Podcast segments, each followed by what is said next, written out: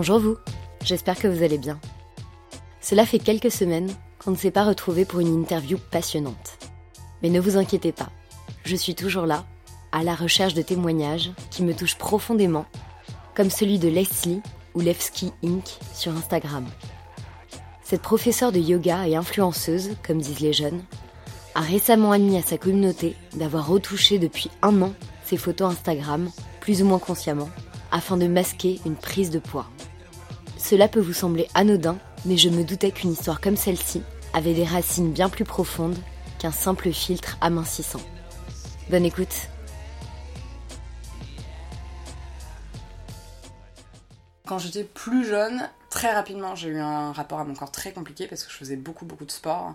Je faisais notamment de la GRS et euh, je faisais de la compétition. Plus, il faut savoir que moi, j'avais une maman qui était euh, très grosse, qui était, euh, on peut le dire, obèse, et pour qui la féminité était très importante. Et ma mère avait un rapport assez complexe avec les femmes, c'est-à-dire qu'elle se dit féministe, mais elle est très loin de l'être parce qu'elle juge beaucoup sur l'apparence des femmes. Et donc, c'est des anecdotes très anodines, mais par exemple, quand on regardait la télé, quand on regardait Star Academy, euh, Popstar, tous ces trucs-là, bah, c'était toujours des petites remarques sur les nanas très maigres. Oh là là, quelle maigreur, euh, le sac d'os, euh, horreur. Et elle, elle me faisait sentir quand même que être grosse, c'était pas bien. Ce que je pouvais comprendre, parce qu'elle, elle était grosse et que je voyais que ça créait des douleurs chez elle, surtout qu'elle était jeune, ma mère m'a eu jeune. Et du coup, moi, ça passait, euh, en tout cas vers le moment où mon corps a commencé à changer, ça passait par des petites remarques, ne mange pas une barre de chocolat, tu vas avoir un gros pétard, enfin... Et en plus, c'était toujours dit d'une façon hyper anodine, euh, avec des mots un petit peu, bah, tu vois, gros pétard. C'est pas euh, gros cul, quoi, c'est moins violent que gros cul. Mais c'était toujours dit de façon normale. Donc moi, très très rapidement, déjà en plus, moi, ma mère m'avait fait sentir très jeune que j'étais très belle et que c'est tout ce que j'avais. Elle me faisait pas sentir que j'étais particulièrement intelligente. Donc elle me disait, t'es très belle et et voilà, elle me prenait tout le temps en photo, euh, elle me faisait tout le temps des coiffures, parce que ma mère était coiffeuse, elle me faisait tout le temps des coiffures un petit peu fantasques. Très jeune, j'ai senti que c'était un souci, parce qu'à l'école, du coup, vu que j'arrivais euh, très pomponnée avec les cheveux, les petites tenues, les petites robes et tout, on jugeait beaucoup ça, c'était euh, la petite fille princesse, alors que pas du tout, hein, je viens d'un milieu qui pue la merde, vraiment. Et je sentais que dans le regard de ma mère, l'importance d'être belle était, mais au-dessus de tout. C'est que si j'étais pas belle, bah j'étais rien. Vraiment, c'est ce que j'ai senti dans le regard de ma mère. Et je me rappelle aussi quand j'étais gamine, ce qu'on dit pas du tout à un petit garçon, mais quand j'étais gamine, euh, c'était tout tour les remarques. Qu'est-ce qu'elle est belle avec ses grands yeux, qu'est-ce qu'elle est belle, de quelle origine, elle est très typée. Enfin, il y avait toujours des questions autour du physique et des compliments autour du physique. Alors qu'à un petit garçon, on dit pas euh, qu'est-ce qu'il est beau? On dit il est fort, euh, il est intelligent, il est avancé pour son âge. Mais on ne dit pas d'un petit garçon, ouais, qu'est-ce qu'il est beau. C'est super bizarre de dire ça. Donc moi, j'avoue que quand je suis devenue, en tout cas, consciente de ce que c'était d'être belle et d'être une femme, ben, j'avais grandi avec l'idée que euh, j'étais bête, mais que j'étais belle. Et pour moi, j'avais l'impression que c'était le graal suprême d'être belle et que, et que ça suffisait d'être belle, alors que pas du tout en fait. Je me rappelle qu'en primaire, ça a été très compliqué. Alors en plus, moi j'ai eu un rapport à la sexualité hyper rapidement parce qu'il m'est arrivé un, événement euh, pédophile euh, quand j'avais 8 ans. Donc du coup, j'ai été très rapidement confrontée à ce que c'était d'avoir un corps de femme, entre guillemets. Donc il y, avait, il y avait un rapport assez schizophrénique, c'est-à-dire que pour moi il y avait ce dégoût de la féminité. en tout cas, il y avait le dégoût de ce que ça pouvait amener d'être une femme, donc d'avoir un rapport forcé trop jeune. Et à la fois c'est drôle parce que dans mon souvenir, je me rappelle que je me sentais pas belle du tout. Parce que je me rappelle, mes, les camarades à la primaire, me disaient que j'étais la plus belle des plus moches. Et puis à l'époque, voilà, quand on est gamin, bon, bah, c'était les petites blondes avec les cheveux longs, avec les cheveux raides, les grands yeux bleus. Moi, j'étais pas du tout comme ça. J'étais toute petite, j'avais des, des, longs cheveux bruns très bouclés. Euh, j'avais les yeux très noirs. Enfin, je, je correspondais pas du tout à ces trucs-là. Donc d'une part, j'avais du côté de ma mère que j'étais très très belle, et de l'autre part, dans la société, enfin dans la société, dans la société de mon école primaire, j'avais que j'étais très très moche, que je correspondais pas du tout aux, critères. Donc arrivé au collège, non, je me sentais pas hyper belle. Je pense que j'ai commencé à comprendre que j'étais jolie euh, aux alentours de 14-15 ans. Oui, j'avais beaucoup de succès avec les garçons, et puis je misais tout là-dessus parce que je réussissais pas scolairement. Euh, j'étais vraiment dans les cancres, euh, j'arrivais pas à rentrer dans le système scolaire, je me sentais bête, je me sentais très très bête, mais du coup, j'avais l'impression vraiment que mon seul atout, c'était d'être jolie. Donc non, j'avais pas confiance en moi parce que je, me sentais une merde, mais une merde immense, tellement je me sentais bête. Alors que finalement, je me réalise maintenant que j'étais pas la plus bête de tous, mais je rentrais juste pas dans la case du système scolaire. Mais du coup, non, j'avais, pas confiance en moi, non, non, pas du tout. À partir du moment où j'ai commencé à comprendre ce que c'était d'être une femme, donc je devais avoir, euh, ouais, 18 ans, à partir du moment où j'ai compris ce que je pouvais avoir en étant une femme, alors là, je suis devenue euh, l'archétype de la pupute. C'est-à-dire que je portais des talons hyper hauts, je portais des trucs hyper courts, je portais des gros décolletés alors que j'avais pas du tout de sein. Euh, j'étais tout le temps, tout le temps hyper apprêtée. J'avais vraiment l'air euh, de n'importe quoi, honnêtement. Hein. Et j'ai fait des tonnes et des tonnes de trucs à mes cheveux. Je les ai coupés très courts alors que j'avais les cheveux très très longs. Je les ai teints, enfin, je les ai décolorés en blond parce qu'à l'époque il y avait une, il y avait une mannequin hyper à la mode qui avait les cheveux très blonds, très courts. J'allais vers un modèle de femme qui était tout l'opposé de moi. Et donc j'allais vers tous ces trucs là. et donc ouais, j'ai fait très rapidement, j'ai fait des piercings, j'ai fait des tatouages. mais je pense que ça c'était directement relié au fait que j'avais absolument pas confiance en moi.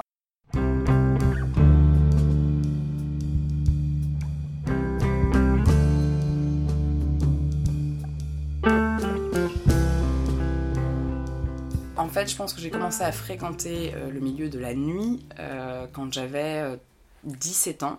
À l'époque, j'allais beaucoup au Social Club qui était, euh, je sais plus c'était quoi le nom, c'était un autre nom, le triptyque, quelque chose, je crois, que ça s'appelait comme ça. Donc à l'époque, ouais, j'avais 17 ans, j'étais pas du tout majeure et on allait avec des fausses cartes au triptyque. Et, euh, à l'époque, j'avais bah, j'avais ma meilleure amie qui était un petit peu dans le même truc que moi. Et le truc, c'est que euh, j'étais j'étais photographe de soirée au début c'était pas du tout ça au début j'allais juste dans les soirées et j'ai fait des choses pas possibles dans ces soirées là je venais d'un milieu hyper hyper pauvre je viens d'un milieu très particulier. Euh, comme je vous disais tout à l'heure, j'ai une mère qui est très particulière et qui est euh, bipolaire, schizophrène, euh, plein de choses, mythomane. Enfin bon, je suis pas psy, hein, mais clairement, elle a beaucoup beaucoup de problèmes. et donc moi, à partir du moment où elle, elle a perdu sa mère, j'ai été complètement livrée à moi-même. Elle en avait plus rien à foutre de moi. J'existais plus et j'avais plein de choses à assumer qui n'étaient absolument pas de mon âge. Et euh, je sais pas exactement comment ça s'est fait, mais à l'époque je faisais un peu de photos, je photographiais mes amis, tout ça.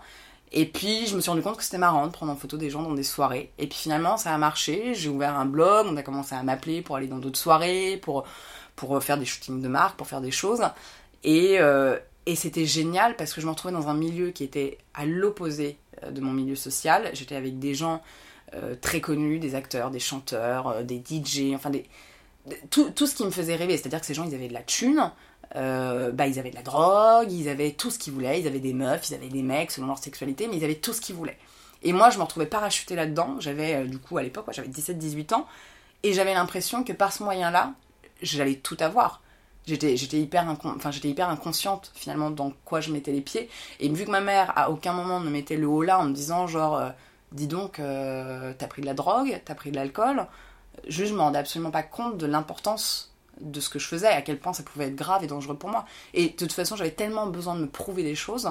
J'avais besoin de me prouver que j'étais une femme, j'avais besoin de me prouver que, que j'étais désirable, que j'étais capable de faire des projets. Et je mettais pas ces mots-là à l'époque là-dessus, mais, mais j'avais tellement besoin en fait de me, de me retrouver dans le regard des autres.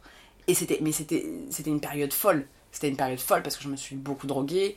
J'ai couché avec des tonnes et des tonnes de mecs tellement j'étais mal dans ma peau mais c'était inévitable comme période, ça devait passer, et maintenant je pense que cette période-là me permet maintenant d'être euh, plus confiante probablement avec ma féminité. Euh, à tort, je pense qu'on ne devrait pas se prouver notre féminité euh, dans le regard des hommes dans l'acte sexuel avec les hommes, mais, mais en tout cas dans mon cas c'était une période qui était inévitable, ça devait arriver quoi. Mais c'était génial, putain. Moi j'ai fait beaucoup de sport, et les premières remarques que j'ai eues à mon poids, sur mon poids, je devais avoir peut-être 12 ans, 13 ans. Donc la première fois que j'ai réalisé que j'avais un corps qui pouvait être gros ou mince, c'était vraiment au travers des remarques de mes entraîneurs. Et par exemple, typiquement dans la GRS, pour aller à un certain niveau de compétition, il faut ressembler à un certain modèle de corps. Donc il faut quand même être très élancé, très mince, pas avoir de poitrine. Et moi, qui suis du type euh, bah, méditerranéenne, en tout cas mon père est indien, ma mère est russe, très grosse, bah, j'ai plutôt tendance à avoir euh, des hanches, euh, des seins, du bide, voilà, c'est ma nature. Donc très rapidement, moi j'ai compris par exemple, en tout cas au travers du sport, que ben on me retirait petit à petit des compétitions et tout ça parce que je correspondais plus. Et puis je re-regarde des photos maintenant de moi en juste au corps. Euh, clairement, je correspondais plus au truc. Hein. J'avais plus ce corps de, jeune fille très maigre. Parce que quand j'étais gamine, j'étais très maigre. Après, je pense que j'ai plutôt une nature quand même à être mince. Et au moment de, mes compétitions de sport, tout ça, je comprenais pas comme ça à quel point euh, c'était de l'importance sur mon corps. Euh, je réalisais que j'étais pas comme les autres. En tout cas, que j'étais pas comme on attendait que je sois. Mais je le réalisais pas comme je le réalise maintenant. Après, la vraie, la première fois que j'ai vraiment eu des notions de mon corps est gros, euh, c'était par rapport à des remarques de ma meilleure amie. On était ma meilleure amie, on se connaît, euh, ça fait 15 ans maintenant qu'on se connaît, et je me rappelle d'un passage où on était euh, vers la rue Mouffetard, et je sais plus comment, elle m'a dit que j'avais pris du poids. Et je devais avoir à cette époque-là peut-être 16 ans, 17 ans. Et c'est la première fois que j'ai fait un régime, parce que je me suis dit merde, je suis grosse. Alors que quand je regarde des photos de cette époque-là, j'étais pas grosse. J'avais des joujoux flus parce que j'étais pas du tout formée, que j'étais dans l'adolescence, mais j'étais pas grosse. Ma meilleure amie, qui elle a plutôt tendance à être bah, quand même forte, je pense que quand on était adolescente, m'a beaucoup refilé ses peurs, euh, sans méchanceté, sans vouloir le faire. Mais euh, les premières remarques, je pense vraiment, euh, en tout cas d'un point de vue, le regard des hommes, tout ça, de tu es grosse, des choses comme ça, ça, vient de ma meilleure amie malheureusement. Mais je sais qu'elle se rendait pas compte parce que je sais qu'elle-même était esclave de, de ses peurs on était très collés, on avait vécu déjà beaucoup de choses ensemble, beaucoup d'épreuves pas hyper évidentes, donc euh, on se calquait l'une sur l'autre. Et puis elle, elle avait, euh, pour le coup, elle, elle s'estime dans les filles pas très jolies, euh, et elle, elle m'estime dans les filles très jolies. Donc du coup, très rapidement, quand on était plus jeune, maintenant on a plus ce rapport-là, mais quand on était plus jeune, et puis moi j'ai un truc hyper, je suis hyper bavarde, je suis hyper à l'aise tout de suite, je prends de la place, je prends beaucoup de place. Marion, ma meilleure amie, elle prend moins de place. C'est-à-dire que et pour moi, c'est drôle, c'est que elle, pour elle, j'étais la très jolie euh, du duo, j'étais la très charismatique du duo qui attirait tout le monde et que tout le monde voulait voir. Alors que moi, à contrario, par contre, pour moi, Marion, c'était l'intelligente du duo. C'était la fille qui allait avoir la bonne phrase, la bonne punchline et qui allait, euh, voilà, remettre les gens à leur place quand il fallait et, et, faire rire les gens avec une phrase intelligente. Et moi, à contrario, j'étais juste la belle. Donc finalement, on s'est tous les deux calqués sur un truc qui était pas hyper sain. L'adolescence, une fois de plus.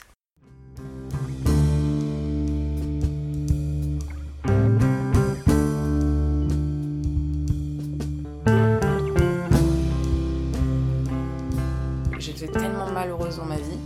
Euh, j'étais tellement livrée à moi-même que tout est devenu excessif. Donc quand je dis que je couche avec vraiment beaucoup de garçons, je couchais vraiment avec énormément de garçons.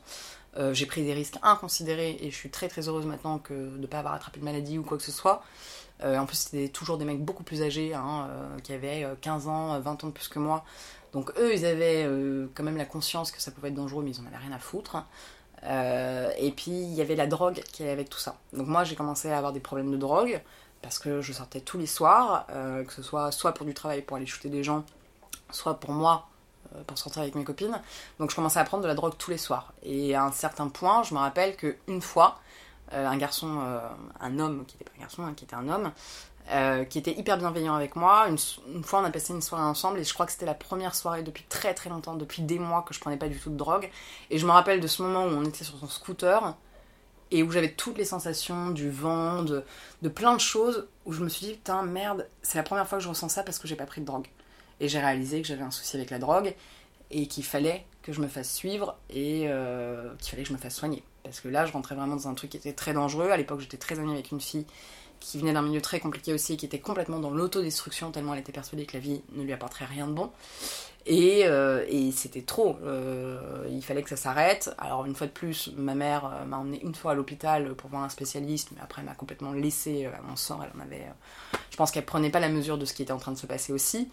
Et j'ai eu la chance d'avoir la mère de mon meilleur ami de l'époque qui a réalisé qu'il se passait quelque chose, qu'il y avait un souci, qui m'a dit Leslie, viens vivre à la maison. Et bah, juste, on va t'enfermer à la maison. Et ça va être douloureux, mais tu vas arrêter la drogue. Et j'ai réalisé petit à petit que la vie, c'était pas sortir tous les soirs, c'était pas se noyer dans des amitiés qui étaient des fausses amitiés, qui étaient absolument pas bienveillantes. Et euh, petit à petit, je suis revenue à la vie et euh, j'ai recommencé à travailler euh, dans des trucs normaux, à, travailler dans des boutiques, dans des restaurants. voilà, petit à petit, bah, j'ai repris le rythme de la vie. Quoi.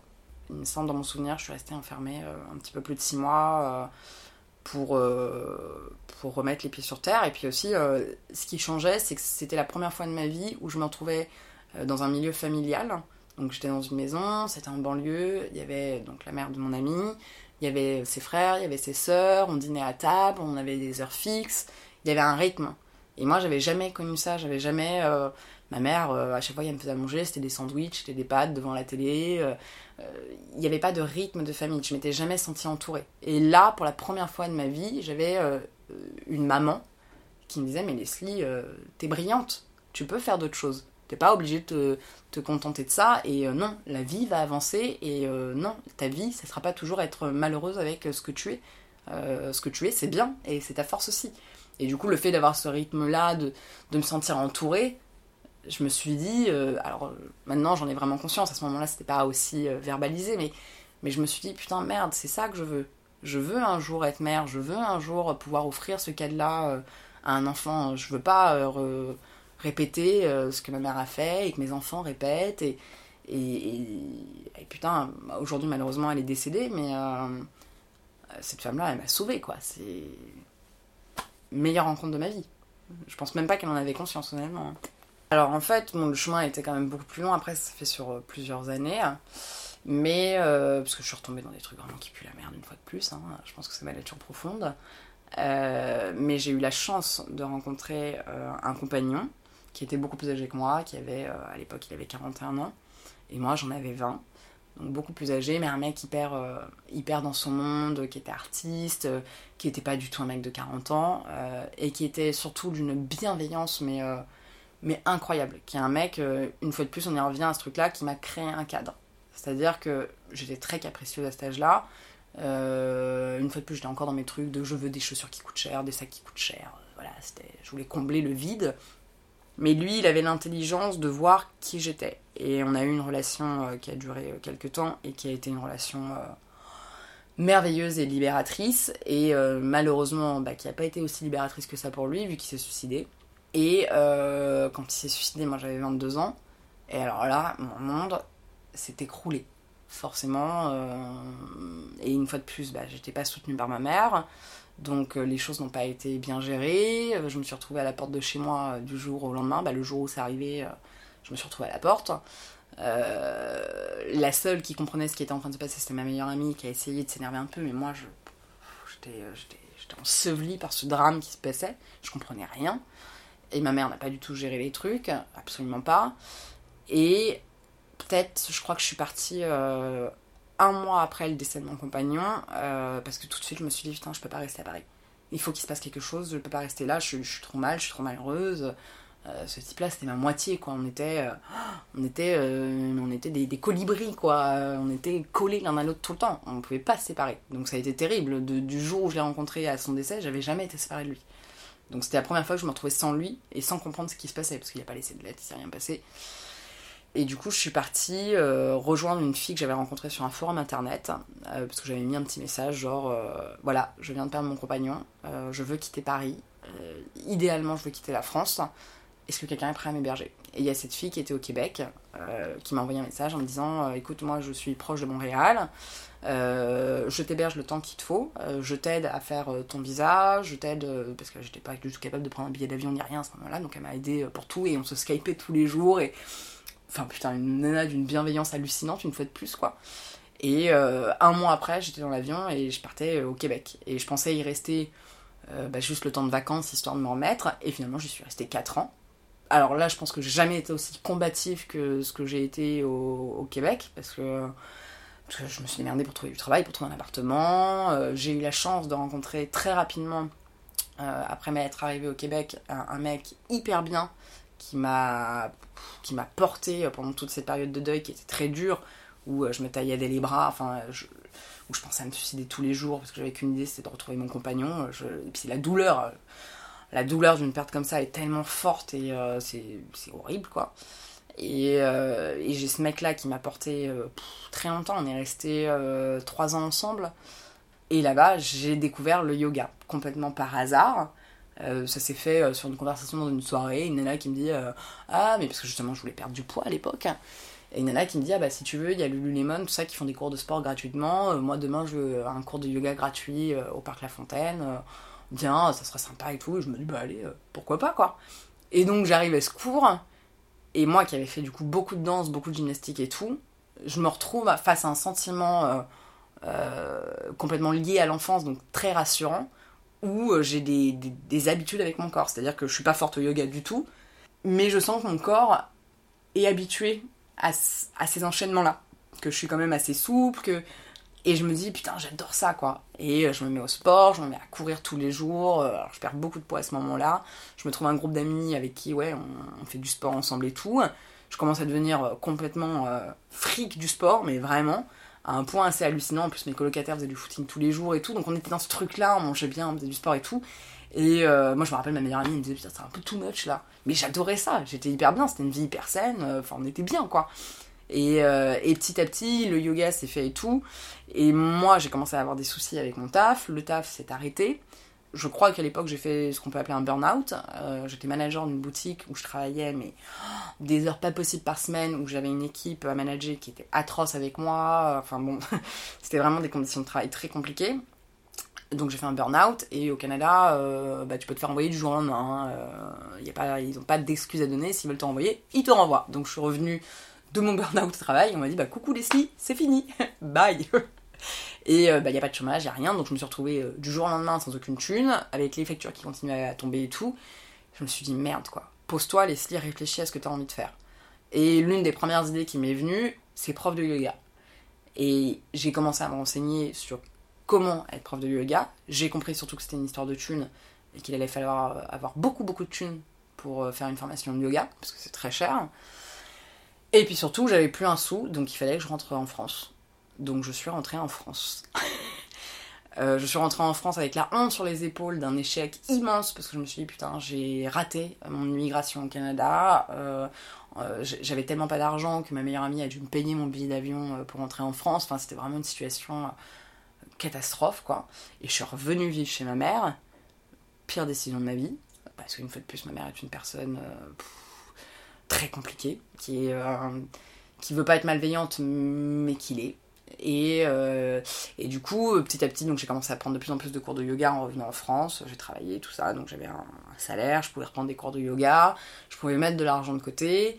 Ma meilleure amie m'a beaucoup aidé aussi. Enfin, petit à petit, voilà, le, la montagne a commencé à se faire. Et puis un jour, ma meilleure amie m'a dit, euh, je me rappellerai toujours, on était dans la cuisine, et puis je repoussais quand même beaucoup, beaucoup le truc parce que mine de rien, j'avais peur de faire cette formation ça me confrontait, moi j'étais quand même persuadée de me dire, j'arrêtais pas de me dire, mais putain, je vais être nulle, euh, euh, bah je vais pas correspondre aux standards des profs de yoga, justement, c'est ce qu'on disait tantôt, je vais, je vais pas correspondre, euh, je suis petite, je suis un peu ronde, je pourrais pas être prof de yoga. Donc je repoussais quand même beaucoup le truc, même si j'avais la possibilité financière de le faire, et un jour, ma meilleure amie, je l'aurai toujours, on était dans la cuisine chez ma mère, elle m'a dit, bon allez, ça suffit là, on se met sur l'ordi, on prend ton billet pour l'Inde.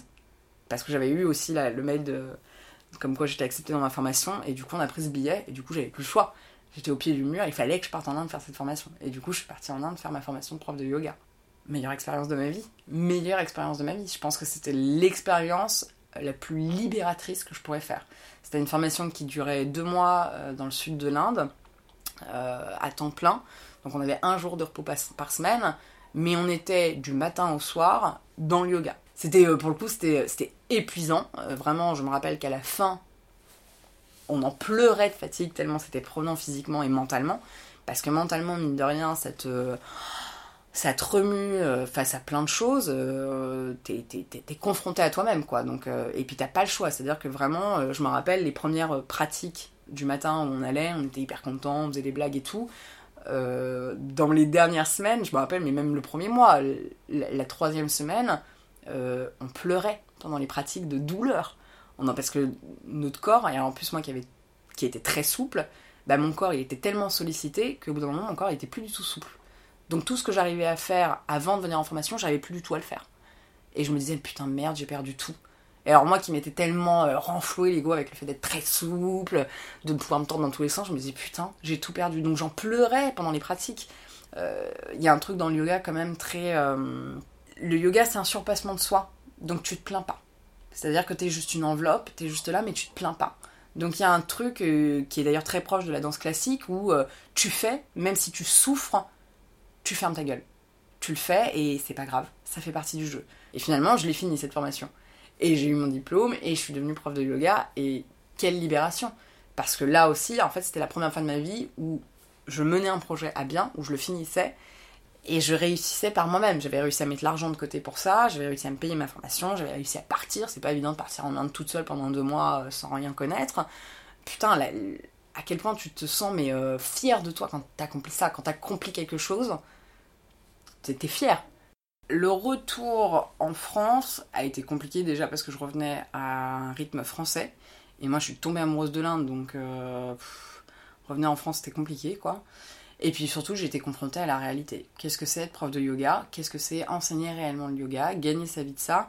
Et puis, qu'est-ce que c'est aussi d'avoir un travail aussi solitaire qu'être prof de yoga? Parce que quand tu es prof de yoga, bah, tu cours euh, d'un point A à un point B toute la journée entre deux, cours, mais tu es toute seule t'as pas de collègues. Et euh, alors on sympathise avec les autres profs de yoga sur Paris euh, par Instagram, euh, par les réseaux sociaux, mais au final ça reste quand même des rapports assez superficiels, c'est-à-dire qu'on on crée pas de projet ensemble. Alors il y en a qui le font, hein. il y en a, il y a des filles entre elles qui créent des projets. Moi en l'occurrence j'ai pas sympathisé au point de créer des projets avec une autre prof de yoga, donc ça reste un, boulot hyper seul. Et puis je me suis rendu compte, et je pense que c'est plus ou moins normal, euh, les gens quand même attendent d'une prof de yoga que tu correspondes à ce qu'ils sont imaginés. C'est-à-dire que même une prof de sport, tu n'irais pas avoir une prof de sport qui est un peu, euh, un peu ronde, euh, tu as envie de t'identifier. Et souvent, l'erreur des gens, c'est qu'ils vont vers le yoga ou vers le sport pour perdre du poids. Alors que c'est pas censé être ça, que ce soit du sport, de la danse, du yoga, c'est censé être pour ton plaisir, c'est censé être pour toi. Tu peux pas faire du sport juste en te disant je veux perdre du poids c'est un très mauvais point de, démarrage. Et euh, le problème, c'est que voilà, les gens veulent trouver un modèle, veulent trouver quelqu'un qui, euh, qui les fait un peu rêver. Et moi, bah, je suis toute petite, je suis brune, j'ai les cheveux courts, j'ai les cheveux très bouclés, euh, je suis un peu ronde, je suis pas grosse, mais je suis un peu ronde, j'ai un corps de femme normal, donc je corresponds pas à ce stéréotype-là. Donc je pense pas que je pense pas que ça m'ait empêcher de travailler dans le yoga parce que j'ai la chance d'avoir un compte Instagram qui fonctionne bien, donc d'avoir quand même une communauté qui me suit et qui est attachée à d'autres choses que mon physique. Euh, mais par contre, si j'avais pas eu Instagram et que les gens m'avaient pas connu euh, par ce médium-là, euh, je pense pas que ça aurait aussi bien marché que, que ce que ça peut marcher maintenant. J'aime pas ce terme-là, mais être influenceuse sur Internet, c'est très schizophrénique. Alors il y a plein de belles choses moi, ça m'a amené bah, déjà une source financière. Je gagne quand même un peu d'argent avec ça. Je me suis retrouvée avec des tonnes de produits que je pourrais jamais m'offrir. Et puis il y a tout cet amour virtuel qui est hallucinant. C'est-à-dire que les gens, tous les jours, tu reçois des tonnes de messages de gens qui te disent à quel point t'es formidable, à quel point euh, t'es super, à quel point t'es drôle, à quel point t'es belle. Et c'est. Euh... Putain, c'est dur de pas prendre le melon. Franchement, c'est dur parce que c'est. Euh, tu te dis, putain, mais waouh, tous ces gens m'aiment. Donc je dois être incroyable, je dois être génial. Alors qu'au final, t'es juste une goutte d'eau au milieu d'un océan d'autres filles qui sont géniales sur internet, quoi. Et euh... mais moi, ce qui, me rassure quand même là-dedans, c'est que moi, Instagram, je l'ai pas commencé au début euh, comme d'autres filles ont pu le commencer. Je misais pas tout sur mes photos, c'était beaucoup de postures de yoga, tout ça, et il y avait toujours des gros textes euh, sur des périodes de ma vie, sur des épreuves que je pouvais passer. Donc ce qui me touchait d'autant plus, c'est que j'avais toute une communauté qui se créait autour de moi, qui était touchée euh, par les épreuves que j'avais pu avoir dans ma vie, qui pouvait se reconnaître là-dedans. Donc moi, ça m'a beaucoup rassuré de me dire, putain, je suis pas seule à traverser ça. Et petit à petit, c'est devenu plus gros et tout, et là maintenant, je crois qu'on a 15K ou 16K. Donc c'est énorme. C'est flippant de te dire, tous les jours, il y a 16 000 personnes qui me suivent sur Internet. C'est flippant, 16 000 personnes, c'est énorme.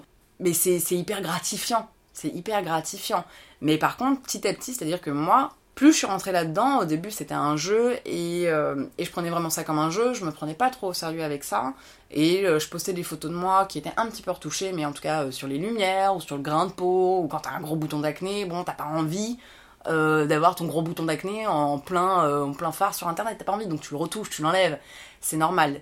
Après ce qui s'est passé c'est que cette année j'ai eu beaucoup de soucis dans ma vie, j'ai eu énormément de choses à gérer. Et pour la première fois de ma vie, je pense que ça s'est, euh, répercuté sur mon poids. Euh, je pense que c'est beaucoup de choses que j'ai intériorisées, donc le décès de mon compagnon, euh, les rapports avec ma mère, plein de choses qui sont ressorties d'un coup. Et ça s'est exprimé par une prise de poids hallucinante. j'ai pris 15 kilos dans l'année. Donc 15 kilos en un an, c'est pas rien. Moi, je fais 1m60, j'ai toujours fait maximum 55 kilos. C'est, c'est hallucinant de prendre 15 kilos sur 1m60, c'est vraiment beaucoup quoi.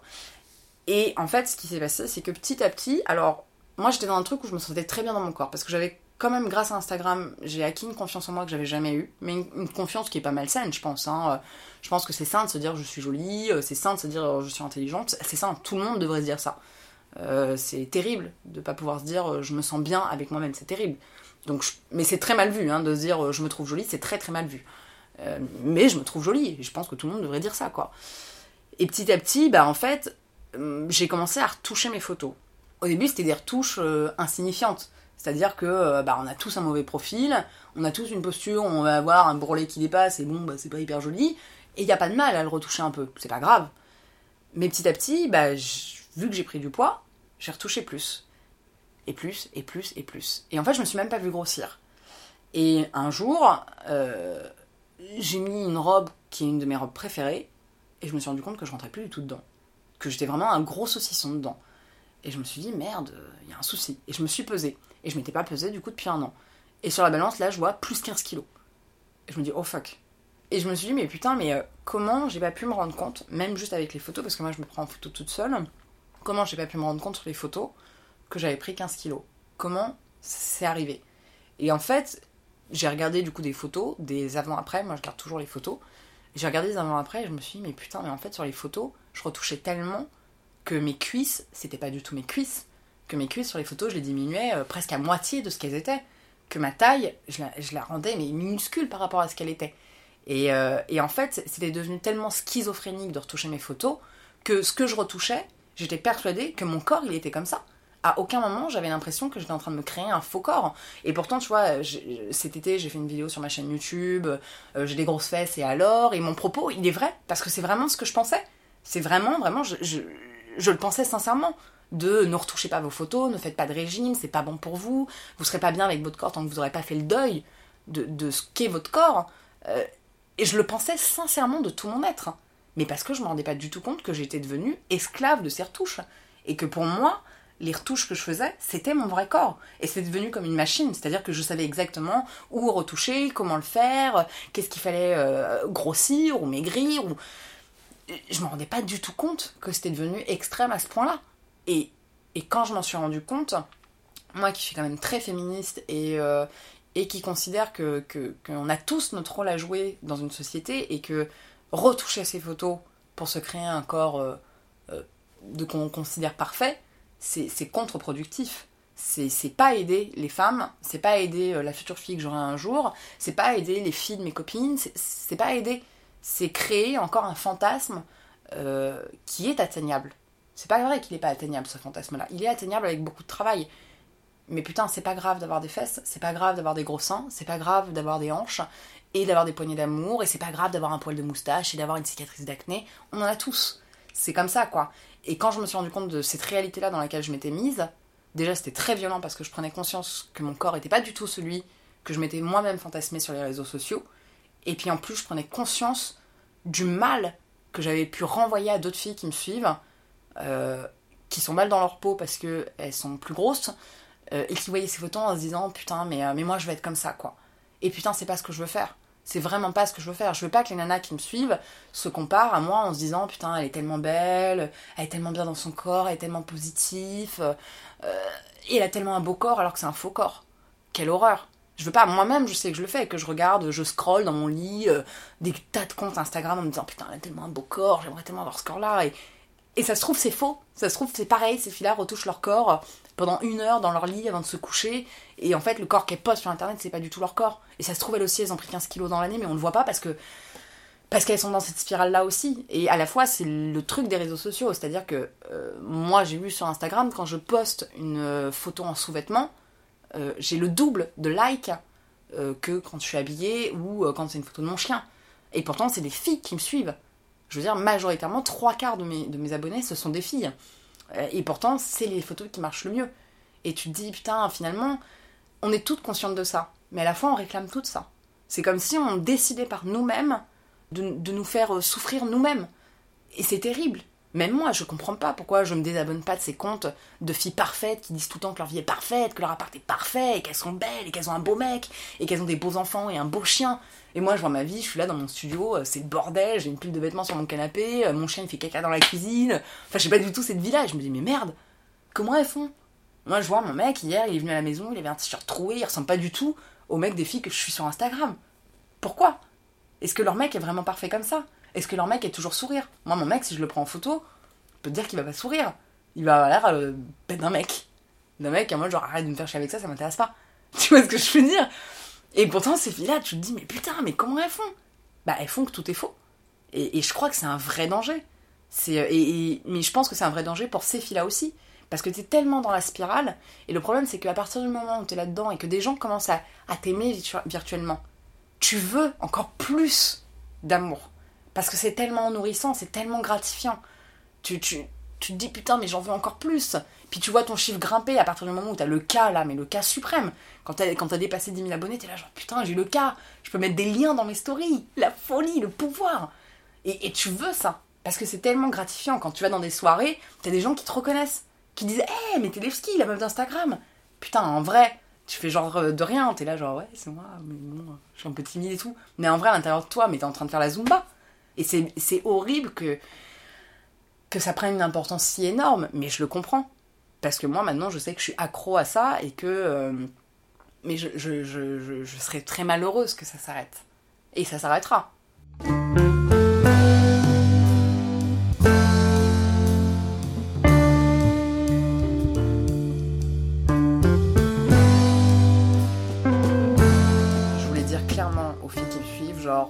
Corps que vous avez vu ces derniers mois n'est pas mon corps. Et euh, l'image que vous avez eue de moi ces derniers mois, n'est pas ma réelle image. Et je pense qu'il y avait un côté aussi de dire, voilà, ce que vous voyez sur internet, c'est pas la réalité.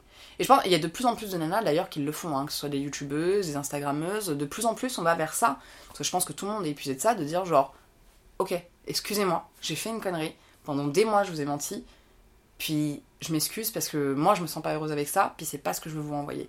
Et vraiment ce que j'aimerais euh, dire aux gens qui consomment de l'Instagram, du YouTube, tout ça c'est une mise en scène. Personne, euh, personne n'est belle euh, comme maquillée au réveil, euh, personne n'est 100% bien dans sa vie, personne n'est toujours de bonne humeur, on a des hauts, on a des bas, c'est ce qui fait que c'est la vie, on a des corps, et un corps ça change avec le temps. Et d'autant plus quand on est une femme malheureusement, et en plus non c'est pas vrai, hein, le corps des hommes aussi change, hein, un homme à 40 ans, à 50 ans, c'est pas, c'est pas le corps d'un homme de 20 ans, pas du tout, mais le corps change c'est humain. Mais par contre, on est tellement nourri de fausses images que qu'on finit par en croire qu'on n'est pas normal. Mais c'est normal d'avoir euh, de la cellulite, c'est normal d'avoir de la vergéture, euh, c'est normal d'avoir des poignées d'amour. En fait, même les filles très maigres ont des poignées d'amour. Euh, le taille gap, bah, on en voudrait tous. Hein. Moi aussi, j'adorerais avoir les cuisses qui se touchent pas. Mais même quand je faisais 50 kilos et que j'étais au top de ma forme, j'avais le haut des cuisses qui se touchait parce que c'est pas ma morphologie d'avoir un creux entre les cuisses. C'est comme ça. Voilà, je peux rien faire pour ça. Dieu sait que j'en rêve, mais c'est comme ça. Et bien sûr que c'est pas évident de se dire je suis bien dans mon corps et euh, j'accepte tout ce que je suis. Non, c'est pas du tout évident. Mais il faut réaliser à un moment que toutes les images qu'on consomme, c'est faux. C'est faux. Je pense que les réseaux sociaux euh, ont cette force-là, c'est que c'est un média libre, entre guillemets, plus ou moins. De moins en moins malheureusement sur certaines choses. Mais ça reste quand même un média sur lequel on a le pouvoir. On a le pouvoir de dire genre non, ma vie n'est pas parfaite. Tu as le droit d'être comme tu es en fait. Et, je me dis, putain, tout ce qui est venu avec Internet, on avait la chance d'avoir un média qui nous appartenait, dont on pouvait faire ce qu'on voulait. Et finalement, on a fait un truc qui répond exactement aux mêmes critères des médias, euh, des journaux de l'époque. De... Bon, maintenant, il n'y a plus beaucoup de monde qui consomme des L, tout ça. Alors, on, tape toujours sur la presse féminine en disant oui, mais la presse féminine, ils font des articles sur les liftings de vagin, de ci, de ça. Ouais, mais en vrai, nous, qu'est-ce qu'on en fait de nos réseaux sociaux? Qu'est-ce qu'on fait de YouTube? Qu'est-ce qu'on fait d'Instagram? On en fait une machine à fric où on accepte de rentrer dans des cases pour se faire plus de fric, pour se faire plus de likes, pour se faire plus d'abonnés. Au secours, sortons de ça en fait. Il y a moyen qu'on consomme autrement. Et je pense que c'est aussi, c'est pas que la faute des gens qui créent du contenu sur internet. Il y a un fait, c'est que quand tu crées du contenu de ce type-là, tu as plus de succès. Quand tu crées un contenu qui est fantasmé, quand tu donnes cette image de fille super, pour qui tout va, qui bosse tout le temps, qui a tout le temps plein de projets, tu marches. À partir du moment où tu donnes l'image d'une fille réelle, avec des failles, pour qui des fois bah, il n'y a pas de thune, pour qui des fois il n'y a pas de taf, qui n'y a pas de mec, euh, qui a ses règles, qui souffre, ah bah là tu marches plus. Parce que tu vois plus cette forme de rêve qui est demandée là-dessus. Mais je pense que je pense qu'il est encore temps de s'approprier ça et d'en faire quelque chose de bien.